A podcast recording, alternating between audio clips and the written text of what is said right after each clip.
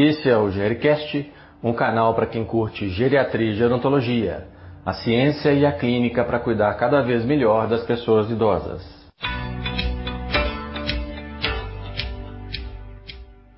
Olá pessoal, aqui quem vos fala é Estevão Vale, médico geriatra da Mais 60 Saúde.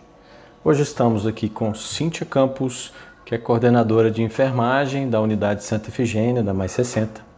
E a gente vai discutir um assunto super importante que é a comunicação efetiva nos pacientes com demência. Tudo bem, Cíntia? Olá, Estevão, tudo bem? Bom, primeiramente é um prazer estar aqui participando deste trabalho tão bacana.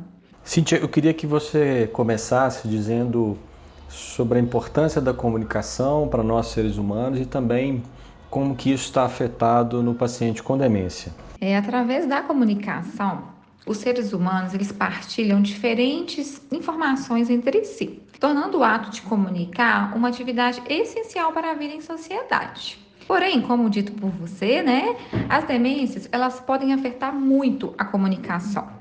Cada pessoa com demência é única e as dificuldades na comunicação, dos pensamentos e sentimentos, eles podem variar muito de pessoa para pessoa. Com diferentes fases, os pacientes sofrem uma variedade de dificuldades de comunicação no decorrer do processo. Em estágios leves, muitas vezes os problemas são bem sutis, como por exemplo, é, dificuldade para relembrar uma palavra, a leitura, a escrita e a compreensão permanecem relativamente intactas é, em comparação a outros idosos saudáveis. Nos estágios moderados, a dificuldade com o uso da linguagem funcional, formação de conceito, compreensão e escrita começam a ficar cada vez mais prejudicados.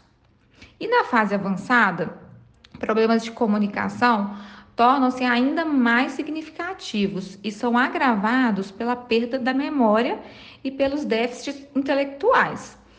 Os idosos, eles podem se comunicar de maneira incompreensível, ficar totalmente mudos ou apresentar ecolalia, que é aquela repetição do mesmo som.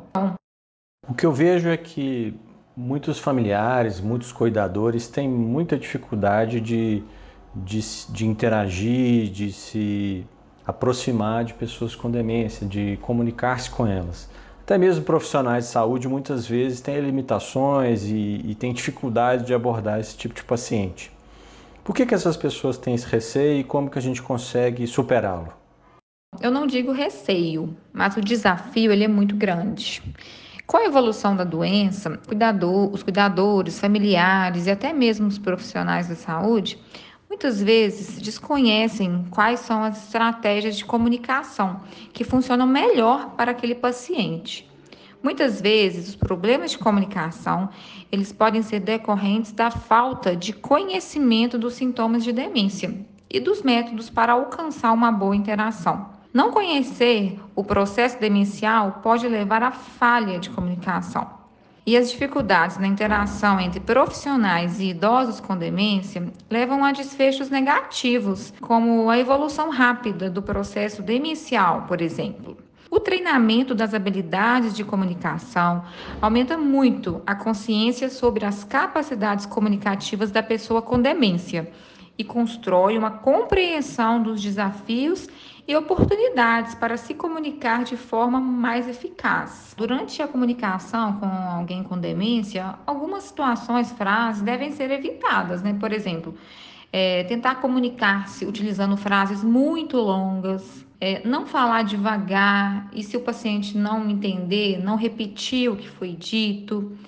É, utilizar um tom de voz muito alto, sem paciência e ser autoritário, por exemplo. Deixar o idoso em um ambiente com muito barulho, porque muitas das vezes o ambiente está com tanto barulho que ele não consegue te escutar. Não dar tempo para o idoso responder uma pergunta e já mudar para outro assunto. É, utilizar uma comunicação infantilizada, como por exemplo, assim, expressões como idosinho, vamos comer a comidinha. Isso pode deixar o idoso mais agitado ainda, respondendo até com gritos e até mesmo com choro. Então, isso tudo deve ser evitado. Quais são as estratégias para se ter uma comunicação efetiva com uma pessoa com demência?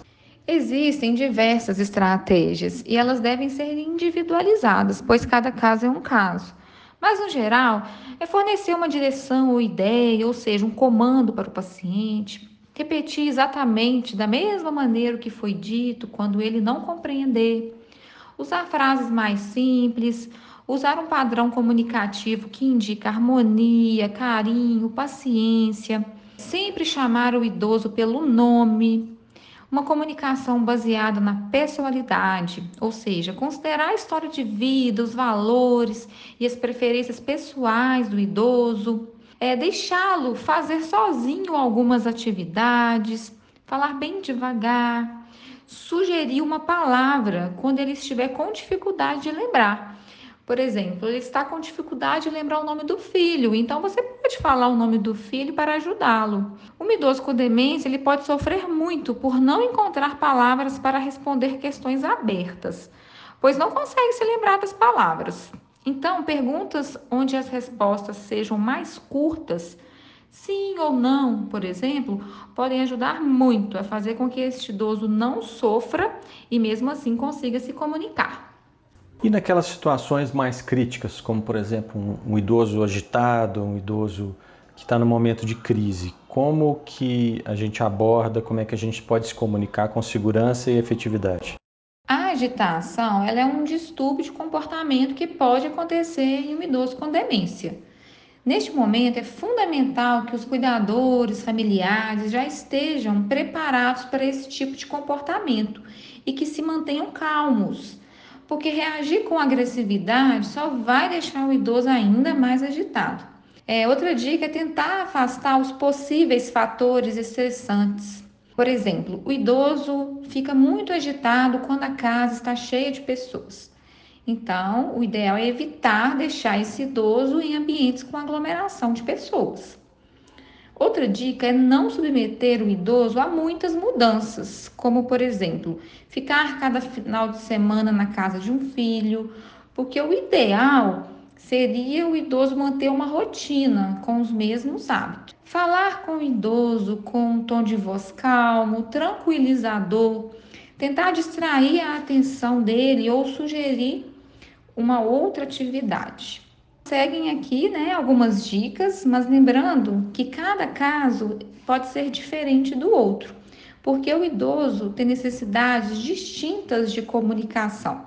E cabe aos familiares e cuidadores ir procurando conhecer e entender o idoso e suas particularidades, entendendo que as habilidades de comunicação podem ser adquiridas e treinadas junto a um profissional de saúde e podem contribuir de forma muito positiva no processo de cuidado do idoso com demência. Bom, resumindo então, como eu já disse, né, a comunicação é uma atividade essencial para a vida em sociedade. E como as demências afetam muito esta capacidade, Cabe a nós, profissionais de saúde, conhecer as habilidades de comunicação e tentar repassá-las junto aos familiares e os cuidadores dos pacientes com demência. Lembrando que o mais importante é que essas estratégias de comunicação sejam individualizadas, pois recomendações gerais sobre o que fazer em determinada situação podem não ser aplicáveis a todos os pacientes com demência. Além disso, as estratégias vão mudando conforme a doença progride. Assim, os cuidadores podem precisar usar mais métodos de comunicação não verbais, como por exemplo, tocar ou abraçar. E outro ponto que é muito importante, que vale ressaltar aqui, é que a dificuldade de comunicação com pacientes com demência tem sido associada a conflitos nos relacionamentos, isolamento social, depressão, sobrecarga e estresse para os cuidadores e familiares. Portanto, melhorar a comunicação, além de melhorar a qualidade de vida dos pacientes, também vai melhorar dos cuidadores e familiares. Mais uma vez, Cintia, obrigado por sua participação. Então, gostou desse episódio? Deixe seu comentário e compartilhe com as pessoas do seu círculo para que a gente possa cuidar cada vez melhor das pessoas mais velhas. Um abraço e até a próxima.